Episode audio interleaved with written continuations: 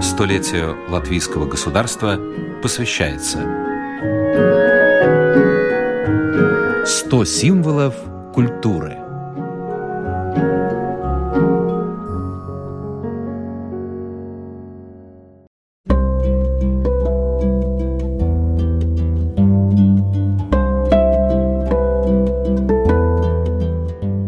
Государственный академический хор Латвия – музыкальный бренд страны. В прошлом году он отметил 75-летие. Созданный в военные годы в России в эвакуации, он не был расформирован после смены политической власти и сохранил свое первоначальное название, а оно статусное. Большой профессиональный хор несет имя страны в мир, гастролируя по разным континентам и демонстрируя высокий уровень хоровой культуры. И про родную Латвию не забывает. У микрофона Оксана Донич. Вот уже более 20 лет руководят коллективом два Мариса. Дирижер Марис Сирмайс взял на себя художественное руководство, а Марис Ошлейс – административное. Они приняли хор в составе 65 человек. В силу разных экономических причин на сегодня осталось 52 штатных единицы. Когда-то Марис Ошлейс и сам пел в хоре Латвия, но в 1997 году выступил в качестве его спасателя. Четыре года до того, как стал директором хора, я был певцом и руководителем профсоюза. 95-96 год был год Шекспира «Бить или не бить» государственному хору Латвии в Латвии. Началось размежевание с госконцертом. Он был монополистом от Владивостока до Калининграда. И связи тогда уже с Россией размежевались, и надо было искать не только деньги внутри, потому что тогда был очень большой кризис, но и из не бывшие мои коллеги, которые в одной системе работали, они не могли так быстро перестраиваться, и они не поняли, что такое Запад и как туда попасть. И были очень трудные времена.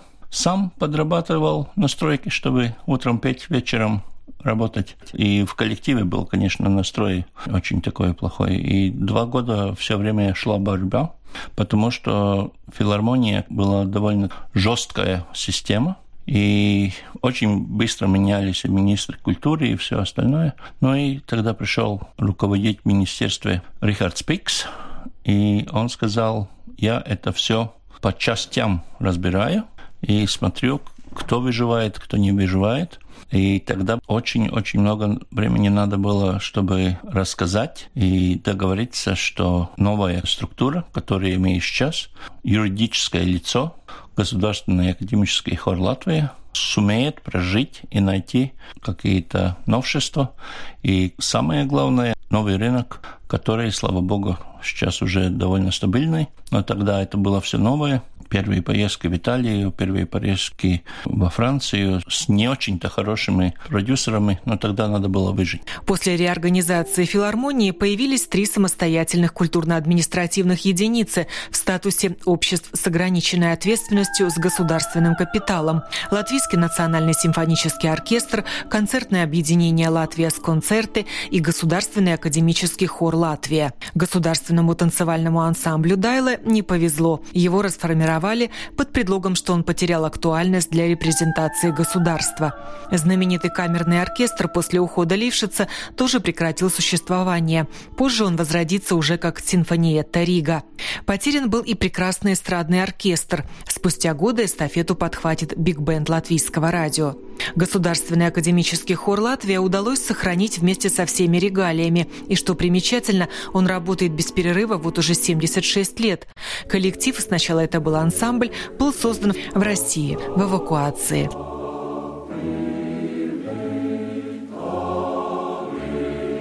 В 1942 году в Иванове, где в основном приехали латышская община культурного общества музыкального, начался наш коллектив В архиве есть записи, где 40-е и 50-е годы хор поет унисоном какие-то советские патриотические песни. Это, конечно, звучание очень не напоминает то, что мы сейчас делаем. Но от своей истории это было бы глупо отойти. Конечно, создавался Озолинчем такой ансамбль, который въезжал в тыл по госпиталям. И потом, после Второй мировой войны, была оккупация Латвии, но надо было создавать и культурную деятельность. И это как штамп создавалось, конечно, филармоническое общество. И в этой филармоническое обществе сначала было как ансамбль, а потом уже создавался как хор, и тогда, когда уже наверняка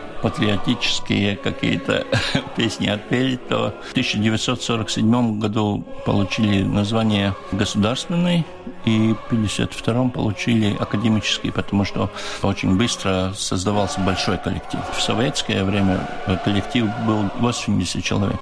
Выпускали хор и на заграничные гастроли. Когда административный и художественный руководитель был Иман Сепетис, хор был въездной, они ехали по государствам э, Варшавского пакта, и это было чудо, конечно, что они, например, были в Севилье, были Шлезвиг-Холштейн, это немецкий фестиваль, очень большой фестиваль, но это не была сторона Варшавского пакта, это была западная сторона Германии.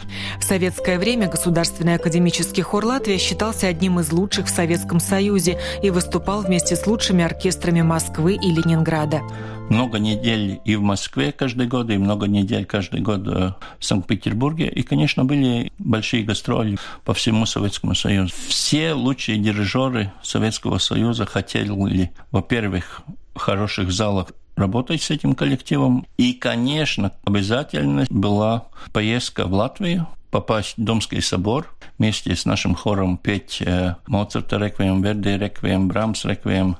И, конечно, какие-то интересные произведения в зале Дзинтар. Наши коллеги, которые в 60-х, 70-х годах э, работали, они в Москве получали возможность поднимать большие пассы Баха, большие реквиемы с московскими коллективами. И когда они приезжали в Ригу, им эти программы перечеркивали. И они потом звонили в Москву, чтобы позвонить в Ригу и сказать, в Москве это уже исполнилось. И тогда в Риге можно было только это исполнять. Потому что исторические большие формы, они же на Библии созданы. Это, это всегда был вопрос проблематический, чтобы это исполнять. И это был первый раз, когда Янис Думинч пас и Баха поднимал, и в Риге это все исполнялось. И потом уже тоже в центрах э, Советского Союза это тоже такие исторические моменты для всей концертной жизни Советского Союза. Сейчас хор Латвии организует свой фестиваль духовной музыки. Он ежегодно проходит во второй половине августа на разных концертных площадках Латвии, в том числе и в церквях. Во время сезона, так как у нас есть только репетиционный зал, мы в основном исполняем заказные или совместно сделанные программы с нашими партнерами, Национальным симфоническим оркестром, Лепойским симфоническим оркестром, Латвия с концертным объединением Латвия с концерты, какими-то продюсерами. Но мы сразу поняли вместе с Марисом, что нам надо что-то свое потому что ты не можешь говорить, какой твой интерес, какие твои идеи, если ты только все время с кем-то вместе работаешь. Надо что-то свое. И каждый год есть где-то таких интересных местах. В этом году мы были в Стирнене, это недалеко от Резекна. В прошлом году мы были очень далеко во время фестиваля в Дагде. Так как мы несем имя Латвии, нам надо не только в Риге быть. Мы очень много концертов делаем по регионам. И очень далеко тоже. Хор Латвия хорошо известен не только в Европе. Например, в прошлом году у нас были концерты в Пекине и в Шанхае. В этом году мы были на гастролях в Гонконге. В следующем году будем в Канаде. Очень маленький промежуток от того, как мы два раза были в США. Так что концертная деятельность, которая по всему миру. Когда после крымских событий наступило охлаждение отношений между Латвией и Россией, культурных в том числе, директор хора Латвии не стал отменять гастроли, несмотря на критику в свой адрес. Я получил по голове от э, медиа Дена, что как можно ехать в Россию сейчас и сотрудничать с, с ними, хотя мы ехали в Санкт-Петербург и исполняли Брамс реквием, Deutsches реквием, немецкий реквием. Мы в многострадальном городе исполняли немецкий реквием, и из-за того ваш покорный слуга, директор, получал по голове, что мы продолжаем сотрудничать с Россией. У нас тоже бывает интересные исторические казусы в Латвии, что люди не очень-то понимают, так что вы все-таки поехали? Да, мы все-таки поехали, потому что я договор не порвал. Мы в этом году поедем в Москву. Мы рады, что нас приглашают. Мы подготавливаем Баха «Страсти по Иоанну», и филармония московского говорит, что до сих пор мы одни из лучших, которые произведения западных классиков исполняем они просто чувствуют, что на нас приходят люди и ждут нас там. Так что у нас есть свой слушатель не только на Западе, но и на Востоке, и очень хороших залах.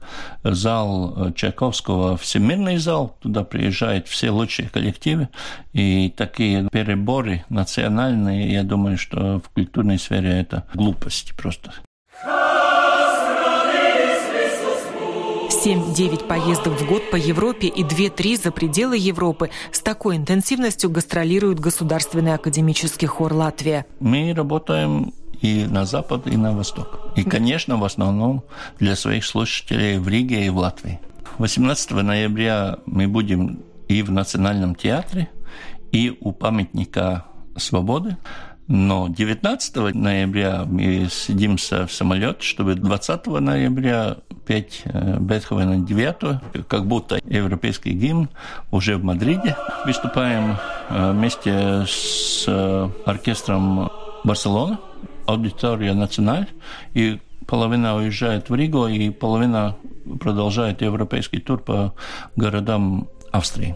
И у нас там есть три концерта – и один мастер-класс называется «Нация, которая поет», где мы австрийским дирижерам, людям, которые их это интересует, мы будем показывать в мастер-классах, что от очень простой песнепения, как можно вырастать э, большие симфонические работы. Потому что, например, все знают «Вей ветерок», 8 тактов, это как второй гимн Латвии во время оккупации, конечно, был. Но мы показываем, как разные композиторы делают очень многие обработки.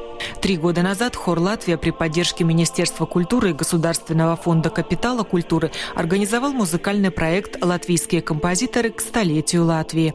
Перед ними была поставлена задача сочинить пятиминутные миниатюры для хора на тему вечных ценностей – земля, воздух и небеса и любовь.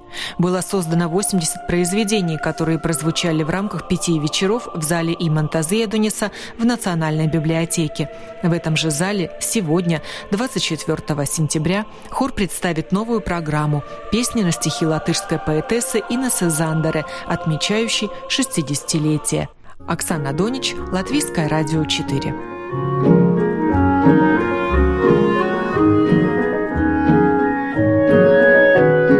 Передача подготовлена в рамках программы «Столетие латвийского государства».